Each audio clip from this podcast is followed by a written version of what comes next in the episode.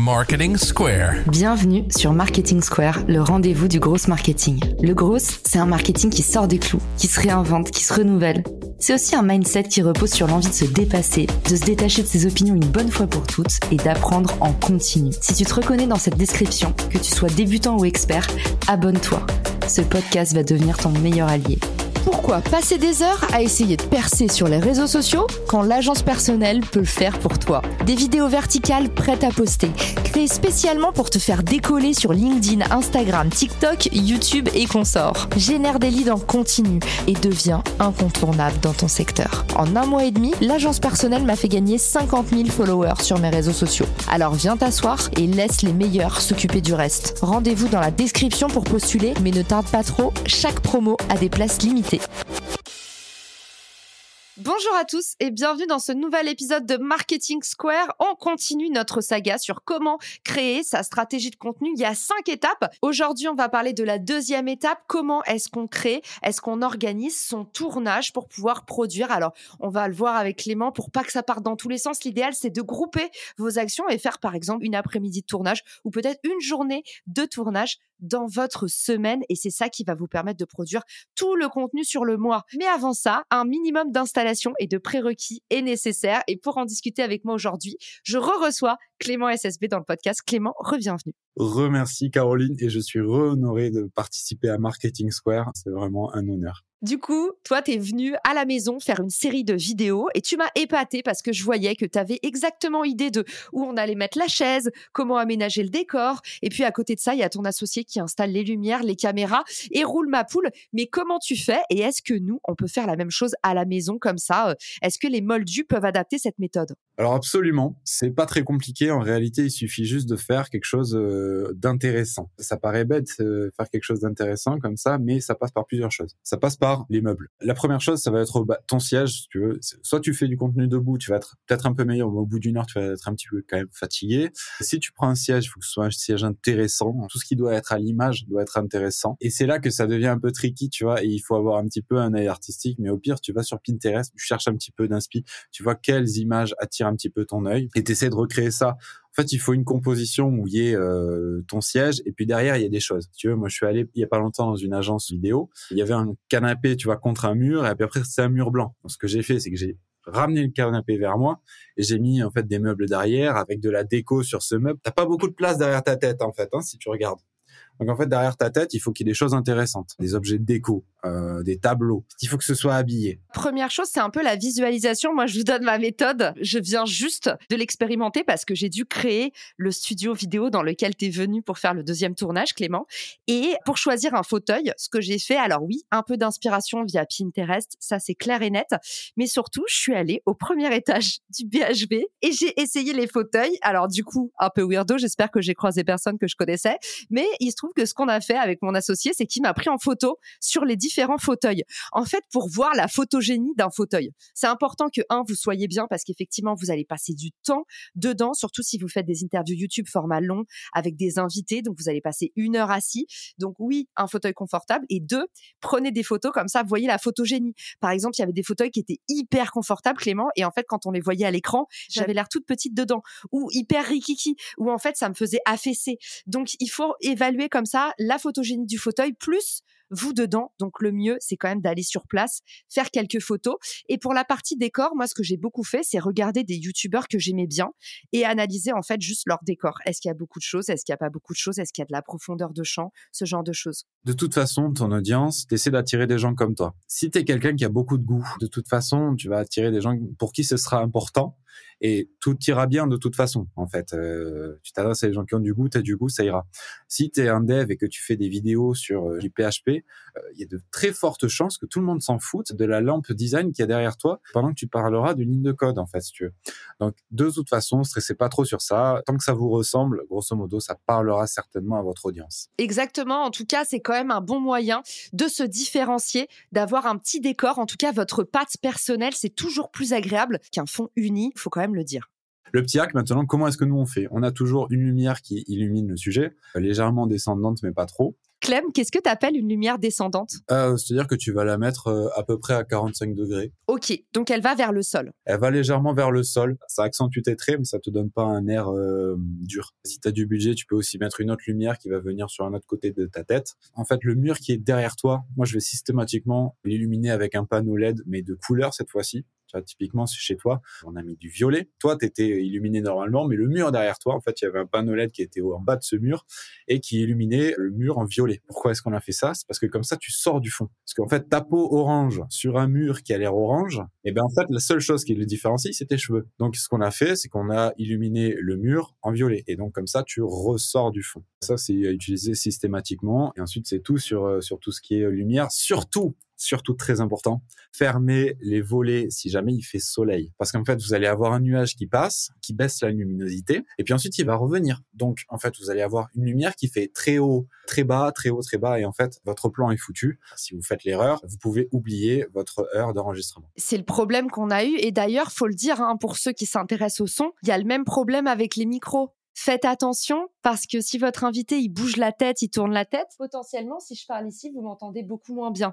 Donc euh, pareil pour les micros, bien fixer les micros ou bien prévenir les invités de pas trop bouger la tête parce que ça fait des variations de son et ça euh, c'est irrécupérable aussi malheureusement en post-production. Alors tout simplement pour éviter que l'invité tourne la tête, il tourne la tête quand il réfléchit. Et toi justement Clément, tu as toujours un petit test pour savoir dans quel sens les gens tournent la tête? Alors la plupart des gens euh, réfléchissent dans le même sens, ils réfléchissent à gauche. C'est pour ça que je mets toujours le micro légèrement à gauche. Parce qu'en fait, bah, tu vas tourner la tête pour réfléchir et du coup, en fait, tu vas te rapprocher du micro. Donc, tu vas jamais avoir ta tête trop loin du micro. Vous pouvez faire le test. Vous vous regardez dans un miroir et vous vous dites euh, qu'est-ce que j'ai mangé hier? Et en fait, les yeux vont partir dans une direction ou l'autre. Voilà, c'est la direction dans laquelle vous réfléchissez. Et si vous faites l'installation pour quelqu'un d'autre, du coup, c'est la méthode Clément. Vous allez lui dire euh, qu'est-ce que tu as mangé hier soir? Et vous regardez dans quel sens il tourne la tête. Donc voilà, si vous avez une caméra, vous la mettez euh, en face de vous. Si vous avez deux caméras, vous en mettez une en face de vous et une autre justement un tout petit peu à gauche, à 45 degrés, là où vous réfléchissez. Parce que si vous la mettez de l'autre côté, bon ben on verra tout le temps euh, votre nuque, euh, c'est nul.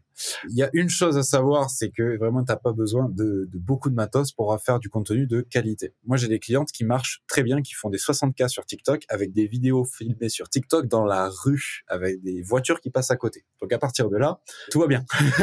Vous pouvez utiliser un iPhone avec une ring light. Donc la lumière, c'est une grande partie euh, de la qualité de l'image. Hein.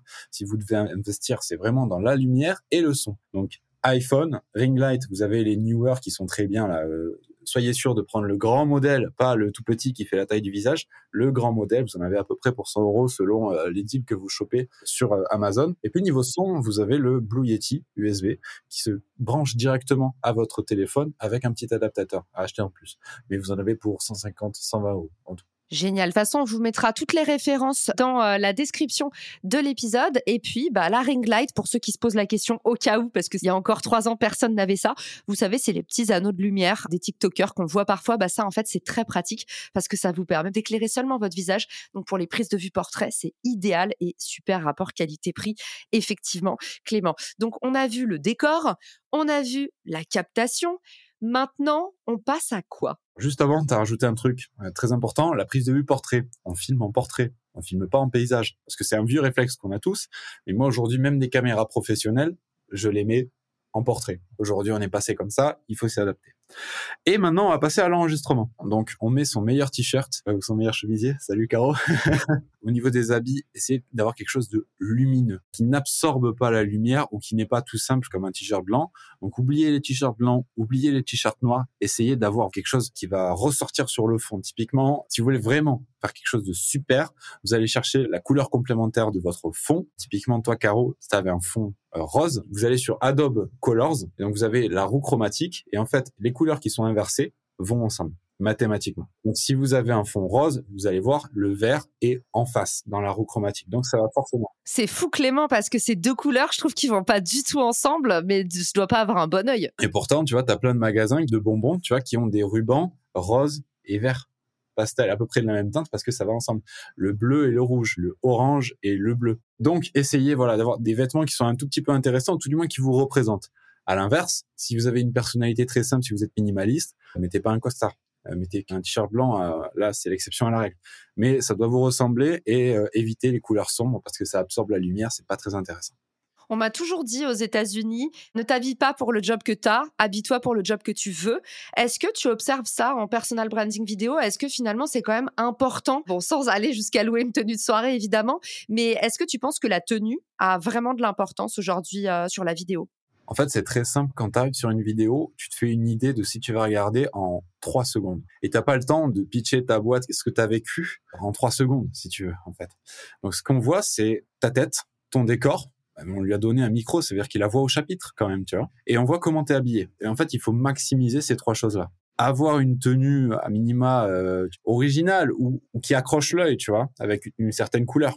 Ça marche toujours. Après, tu as l'histoire des totems personnels qui permettent d'être plus reconnaissable avec euh, notre ami euh, au Bob Rose. Oui, Cyril. Et je vous raconte une petite anecdote. Hier, on était en tournage chez BFM avec d'autres LinkedIniens. Donc, il y avait Christelle de Foucault, il y avait Tonton Karim. Et tonton Karim a dit je peux pas enlever ma casquette.